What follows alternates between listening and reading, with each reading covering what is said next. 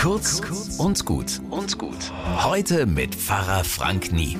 Wenn ich in der Früh im Wohnzimmer das Rollo hochziehe, dann sitzt meistens schon unser Gastkater auf der Veranda. Ein hübscher Kerl, braunschwarz getigert, mit grünen Augen schaut er mich an. Auf der anderen Seite des Hauses, vor der Haustür, wartet gleichzeitig unsere eigene Katze, Lillemis, halb so groß wie der Kater, wildes Puschelfell.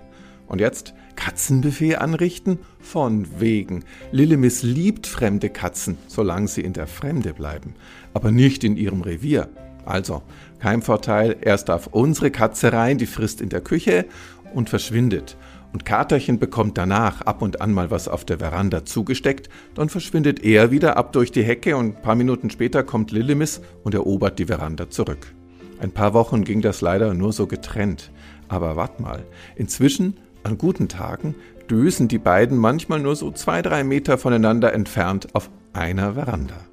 Manchmal braucht's halt Zeit, bis sich zwei vorher Fremde über den Weg trauen. Das gilt natürlich nur für Katzen. Bis morgen.